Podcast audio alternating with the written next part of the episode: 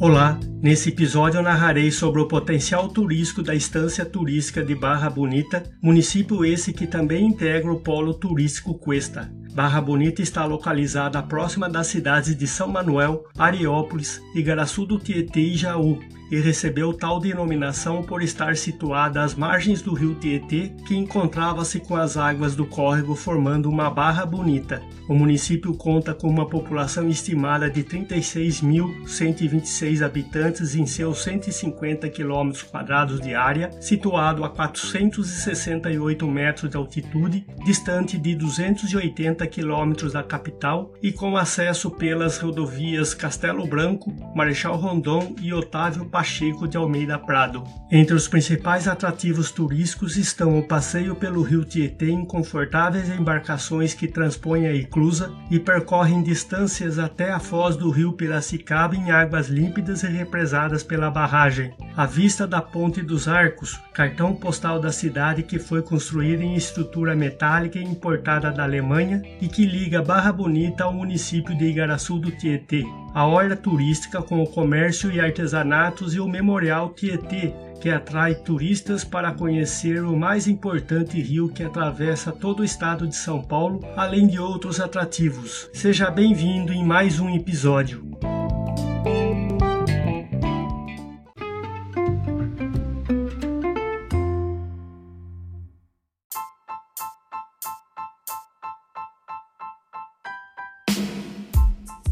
As narrativas a seguir foram extraídas do site da Prefeitura Municipal da Estância Turística de Barra Bonita e do livro do Rio Tietê.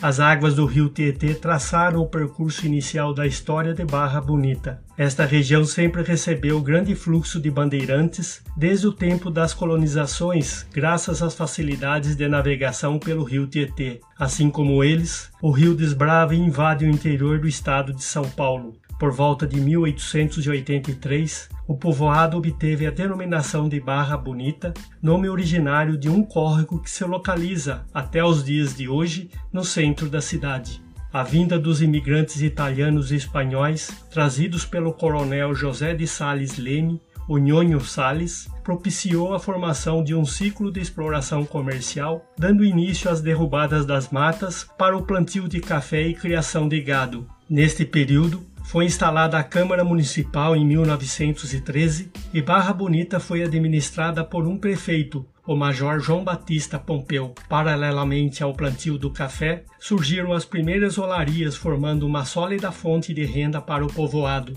As indústrias do barro proliferaram graças à facilidade de encontrar abundância de argila na região ribeirinha. Cerca de 150 carros de boi faziam o transporte de telhas até Jaú, o centro comercial mais próximo na época. Barra Bonita será eternamente grata ao ex-presidente da República, Manuel Ferraz de Campos Sales, pela construção e instalação da Ponte Campos Sales, que merecidamente leva seu nome. Com grande festa, foi inaugurada em 5 de março de 1915, criando um ágil elo de ligação às cidades de Igaraçu do Tietê e São Manuel. Na década de 1920, após a instalação da estrada de ferro Barra Bonita, o município apresentava boas perspectivas econômicas, mas permaneceu em fase estacionária até por volta de 1930. A partir de então, fatores de ordem financeira e administrativa criaram uma nova estrutura econômica, desencadeando um período de grande progresso. Os resultados desse progresso eram sensíveis na década de 1940,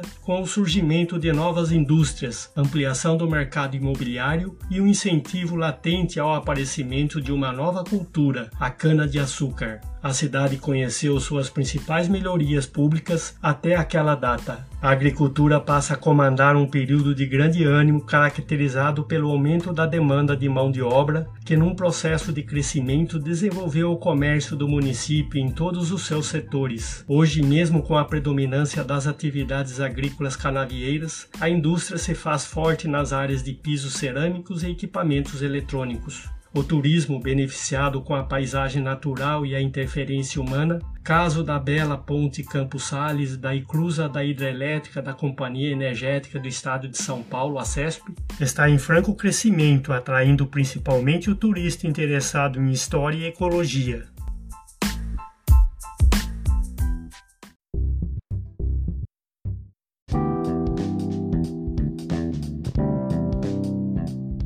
Coronel José de Sales Leme, o principal fundador da cidade de Barra Bonita, nasceu em Campinas em 1852, filho de José de Campos Sales, figura de relevo na política nacional, fundador do Partido Republicano, e de Dona Maria Barbosa de Sales. Em 1875, casou-se com Dona Vinifrida de Open de Camargo, vindo morar em Jaú. Dessa união nasceram nove filhos. Em Jaú foi vereador e presidente da Câmara Municipal em 1883. Individualmente ou em sociedade agrícola, passou a adquirir grandes áreas de terras na região de Jaú e no local em que mais tarde seria fundada Barra Bonita. Dotado de espírito de pioneirismo, aqui construiu a primeira casa de comércio ou venda, marco inicial da fundação da cidade, situada à Rua 1 de Março, esquina da Rua Salvador de Toledo, estabelecendo uma sociedade mercantil com João Batista Pompeu, ponto de partida para a formação do povoado, cuja fundação oficializou-se a 19 de março de 1883 doou as áreas para a construção da igreja matriz e da Praça São José, que passou a ser o santo padroeiro da cidade, e o terreno onde foram construídos a casa e o salão paroquial. O mesmo acontecendo com o cemitério municipal. Os imóveis de sua propriedade mais próximos da povoação foram loteados em pequenas chácaras e vendidos aos moradores pioneiros. Grande fazendeiro de café, possuiu várias propriedades, entre elas Paudalho, Santa Ernestina, Paraíso, Capim Fino, Banharão e Monte Belo. O coronel veio a falecer em São Paulo aos 78 anos em 1930.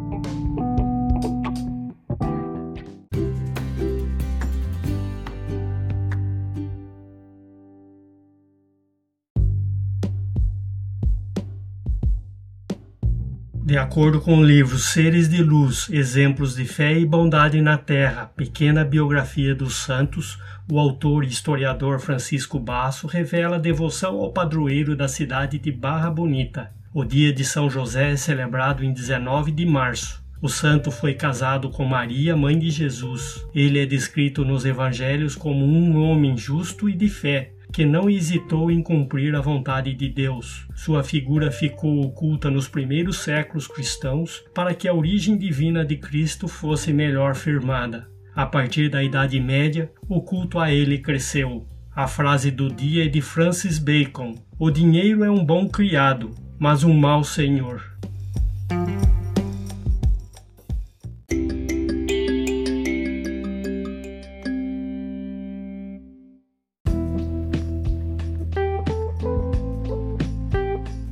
Cidade de Barra Bonita deve a maior parte de seu desenvolvimento aos imigrantes, e de modo especial à colônia italiana, que aqui se fixou no final do século XIX e início do século XX, época do início da formação do povoado e da vila de São José da Barra Bonita. Segundo a historiadora Célia Stanguelin, havia em cada imigrante um sonho de riqueza a se concretizar.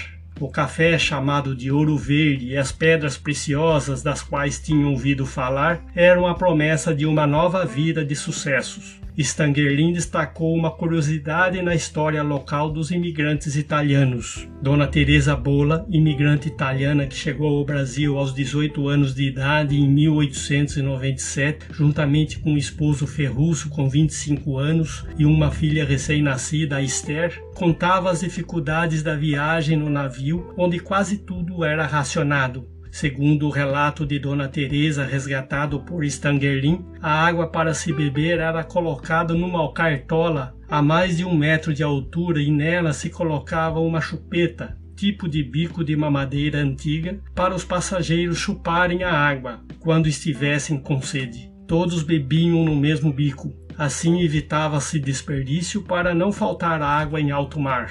Em 1922, Pedro Meto comprou ótimas terras em Água Santa, cerca de 60 alqueires. Pedro e Narcisa tinham três filhos, Ernesta, Dovilho e Helena. Na fazenda Primavera nasceram Orlando, Natália, Odete e Isaltina. Pedro queria todos os filhos instruídos, as meninas com curso normal e os rapazes com curso superior. Mudaram-se para Piracicaba a fim de que os filhos tivessem boas escolas. O único filho que não ficou em colégio interno foi Orlando, pois quando a família se mudou estava com sete anos de idade. Em 1935, Pedro João José Basinello e Mário Dedini compraram mais terras e constituíram a usina Costa Pinto Limitada. Em 1943, a empresa comprou uma fazenda de 340 alqueires no município de Barra Bonita. Foi o início da usina da Barra.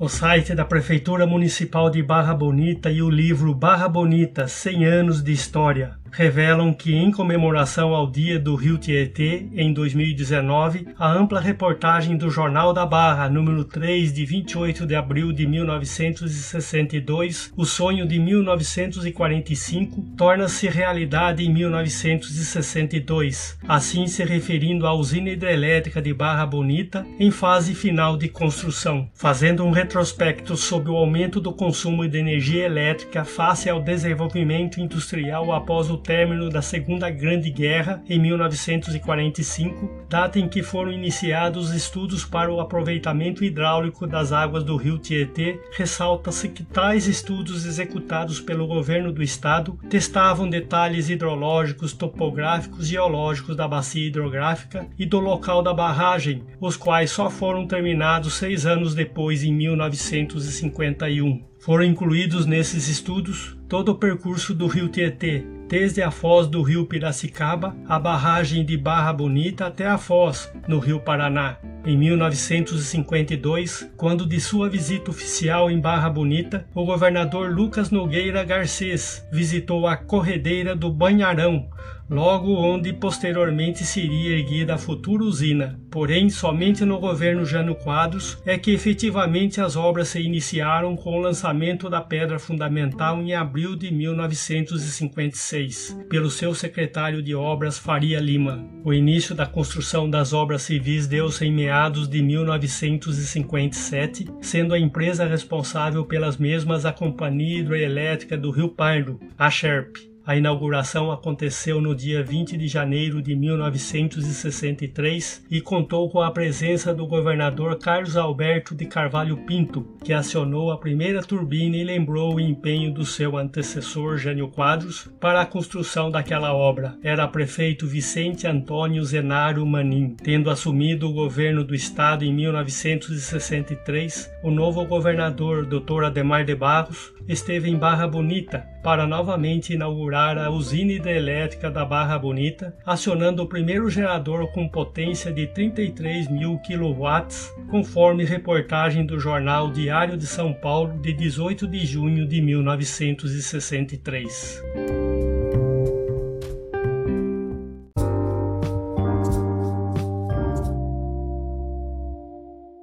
Ao longo do curso do rio Tietê, desde sua nascente localizada em Salisópolis, São Paulo, a 1120 metros de altitude na Serra do Mar, percorre 1.100 quilômetros de extensão até sua foz na barragem de Jupiá, no rio Paraná. O Tietê, ao contrário dos rios brasileiros, volta para o interior e não para o mar, e foi muito utilizado pelos índios e bandeirantes para acessar as vilas que se encontravam em sua beira. O Tietê é integrante da Bacia Hidrográfica do Paraná, integrante da Bacia Continental Platina, que corresponde a 43% da população do território brasileiro, considerada a mais desenvolvida do país, onde estão localizados importantes centros urbanos, como a região metropolitana de São Paulo, com uma das maiores aglomerações populacionais do mundo e a região metropolitana de Campinas. A bacia hidrográfica do Tietê apresenta também uma área densamente industrializada desde sua nascente até a porção média, onde recebe águas de centenas de afluentes. A maior parte dos rios dessa bacia é desprovida de zona ripária e responsável pelo mais intenso trabalho erosivo e vitimado por fontes poluidoras residenciais e industriais registrados principalmente na Grande São Paulo e em terras de municípios localizados ao longo do seu curso até a foz. A qualidade das águas do Tietê é melhor quanto mais distante das fontes de poluição das grandes cidades devido sua autodepuração natural e os municípios ribeirinhos têm grande contribuição na qualidade. Botucatu, por exemplo, o Lavapés é o principal rio que corta a cidade em toda sua extensão. Segundo estudos, atualmente o Lavapés apresenta IQA ou Índice de Qualidade de Água Boa e contribui para a melhor qualidade das águas da porção média do Tietê na região. Entre outros trabalhos desenvolvidos, você pode obter mais informações no artigo intitulado Capacidade de resiliência de um rio urbano e suas implicações no desenvolvimento urbano do município de Botucatu.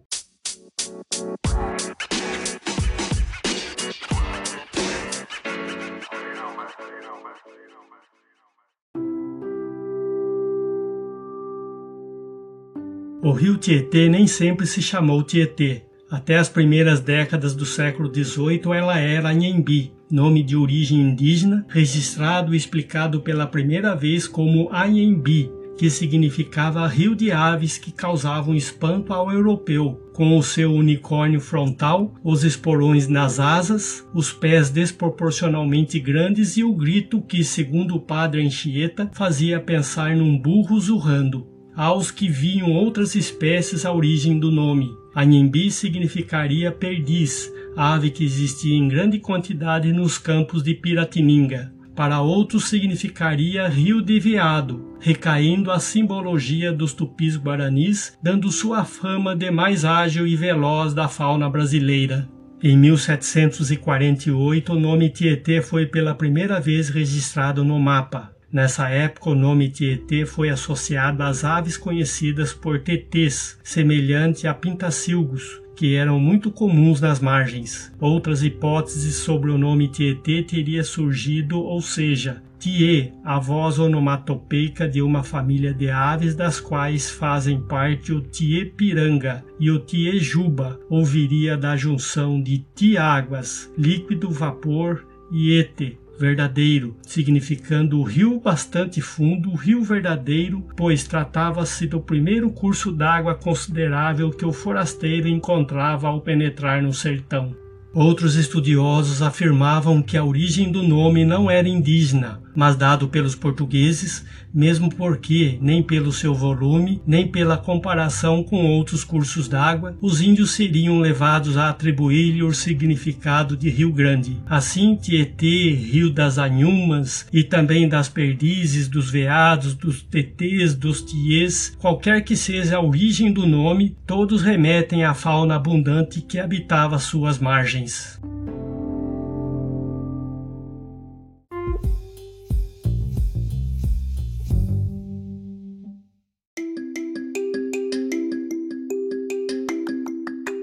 Curso do Tietê tem muitas corredeiras e cachoeiras. Esse é o trecho da frente das cuestas basálticas ou simplesmente cuesta, que domina quase todo o oeste da depressão periférica e desaparece apenas na região de Barra Bonita, onde dá lugar a um terreno mais baixo.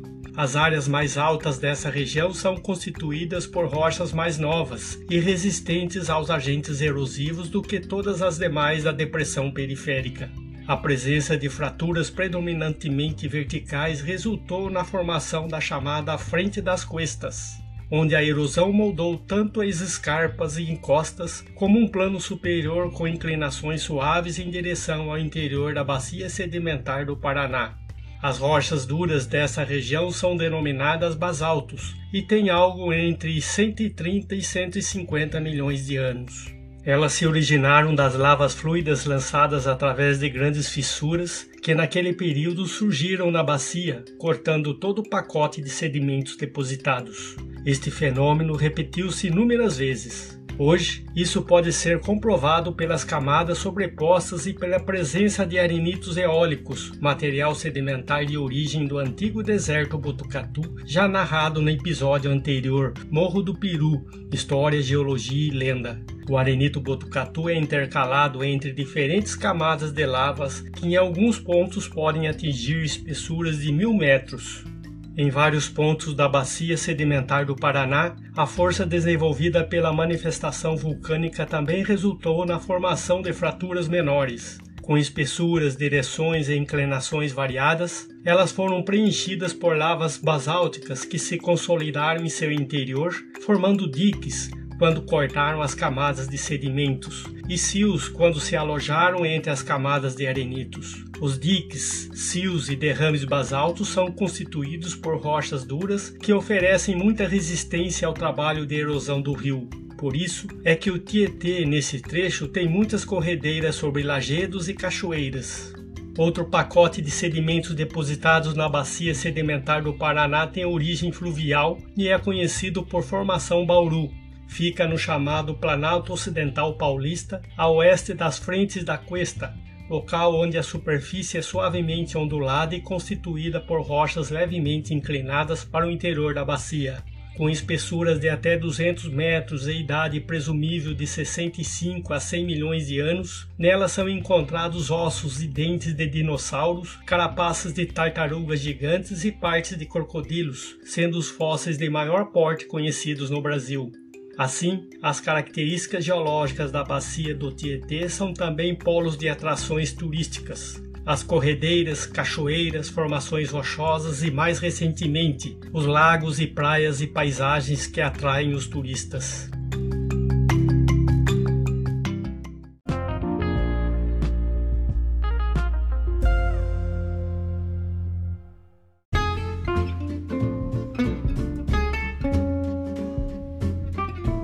Entre os anos de 1873 até meados de 1950, época pujante da cafeicultura, os rios Tietê e Piracicaba viveram o auge da navegação a vapor.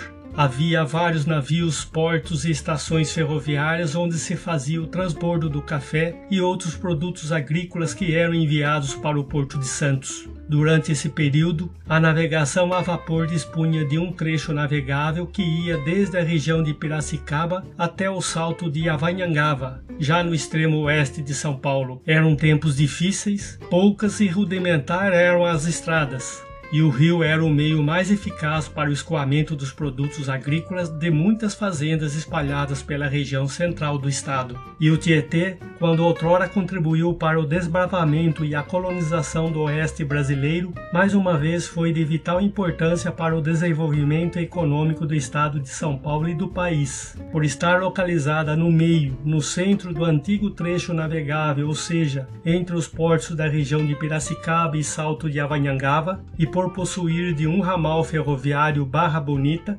também viveu o ápice da navegação a vapor. Atualmente, onde se encontra instalado o Hotel Beira Rio, funcionava o movimento Porto da Estação Sorocabana, empresa proprietária da linha férrea, e dos famosos navios Visconde de Itu, Souza Queiroz e outros menores menos conhecidos. Com a expansão da cafeicultura e com o início da cultura canavieira, novas estradas foram abertas, tornando o escoamento dos produtos agrícolas até a estação ferroviária mais prático, mais rápido e aos poucos a então pujante navegação a vapor foi perdendo espaço culminando com sua total desativação em meados de 1950. Outro fator que contribuiu para sua desativação foi o início das obras da construção da hidrelétrica de Barra Bonita, Bariri e outras que foram posteriormente construídas. Esse período de navegação a vapor, que perdurou por quase 70 anos, deixou de existir. Só a partir de 1973, após a conclusão das 10 eclusas existentes nos rios Tietê e Paraná, a navegação de carga de longo curso é retomada, desta vez por grandes e modernas embarcações.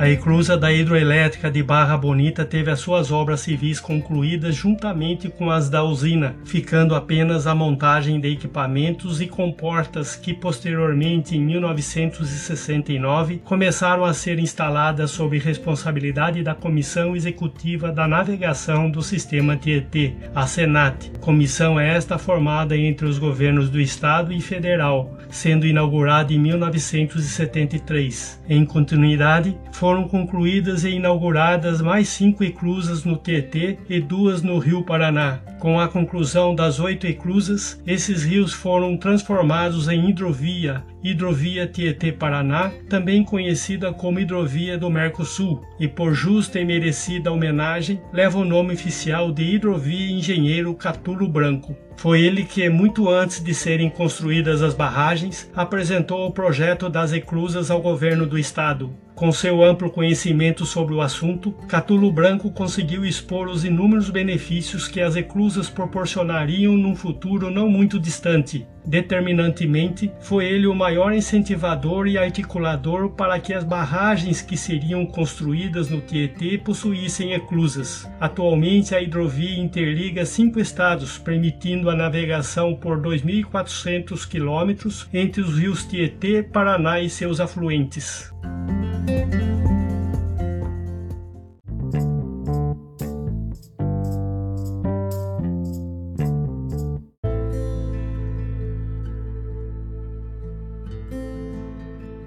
Junto ao canteiro de obras da usina hidrelétrica, foi construída uma vila com 15 casas para alojar o pessoal técnico e suas famílias, além de uma pousada destinada às autoridades e responsáveis pela supervisão do andamento dos serviços em suas visitas periódicas. No local totalmente urbanizado, também as quadras de esporte e piscina para uso dos moradores. Com o término das obras, os imóveis foram aos poucos desocupados e totalmente desativados posteriormente, foram os mesmos vendidos a uma empresa particular e com as reformas, ampliações e novos equipamentos, transformaram-se em 1976 no Hotel Estância Barra Bonita.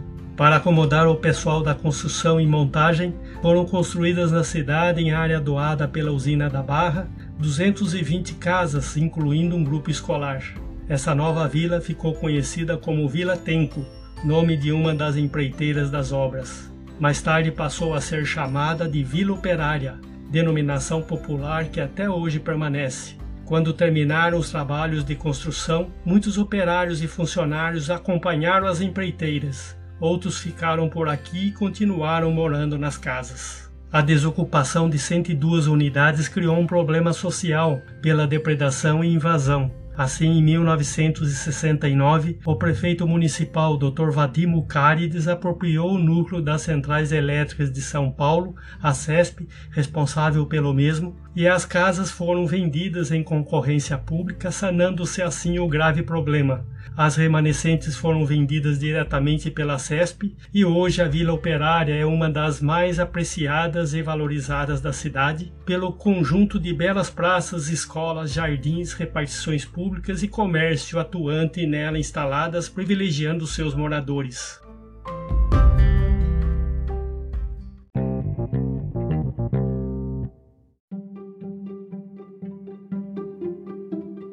Barra Bonita tem sua vocação turística voltada para os eventos náuticos. Até mesmo foi implementado no município o projeto Navega São Paulo, um projeto em parceria entre a prefeitura e o governo do estado, oferecendo aulas de canoagem e vela para os alunos da rede pública de ensino. Entre as atividades turísticas mais procuradas pelos turistas, o passeio em modernas, confortáveis e seguras embarcações para conhecer o rio Tietê, diferente do mesmo Tietê que passa pela Grande São Paulo. O percurso é de cerca de 15 quilômetros, saindo da estância, transpondo a eclusa da Barra e seguindo pelas águas represadas até a foz do rio Piracicaba, com almoço servido durante a viagem. As águas do Tietê na região é límpida, navegável e possui várias espécies de peixes. O cartão de visitas e o maior patrimônio da cidade é também conhecido como Ponte dos Arcos. Sua estrutura inteiramente metálica foi encomendada pelo então presidente da República Campos Salles, importada da Alemanha, montada em Barra Bonita e inaugurada em 5 de março de 1915, servindo como principal meio de acesso às regiões que mantinham operações comerciais com Barra Bonita. O prédio da antiga estação de trem do ano de 1929, estilo inglês, pertencente à antiga CESP, lá se encontra um vasto acervo de fotos, jornais e objetos doados que fizeram parte da história do desenvolvimento do município. A orla turística está localizada na Avenida Pedro Ometo, entre o Barra Bonita Shopping e a Praça Doutor Tatinho, em frente ao porto de embarque, sendo um dos locais mais visitados pelos turistas o local abriga diversos quiosques de artesanato regionais, tais como cerâmicas, objetos em madeira e tecelagem, souvenirs, peças de decoração, presentes e artigos importados. Com o apoio do Departamento Hidroviário Marinha do Brasil, a Prefeitura Municipal da Estância Turística de Barra Bonita, o Memorial do Rio Tietê, único do estado de São Paulo, conta com um rico acervo composto por painéis, maquetes, equipamentos náuticos, livros, videoteca e fotos para pesquisas. O memorial é administrado pela ONG Mãe Natureza, uma entidade com mais de 30 anos que atua na defesa do Rio Tietê.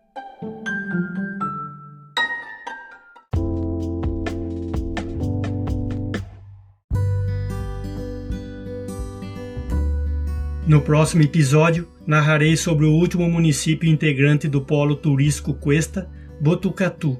O nome do município é de origem indígena tupi-guarani e bitucatu, que significa bons ares, devido à brisa fresca que vem da formação geológica Cuesta Basáltica. Assim como o município de Pardinho, Botucatu também está situado no topo da cuesta, a cerca de 850 metros de altitude, bem próximo das escarpas do fronte, o que propicia deslumbrantes paisagens nos vários mirantes, muitas cachoeiras e as antigas edificações do centro histórico que conta a história da cidade, já revelados nos episódios anteriores do tour virtual desse podcast, além de vários outros atrativos que serão revelados no próximo episódio. Até o próximo episódio.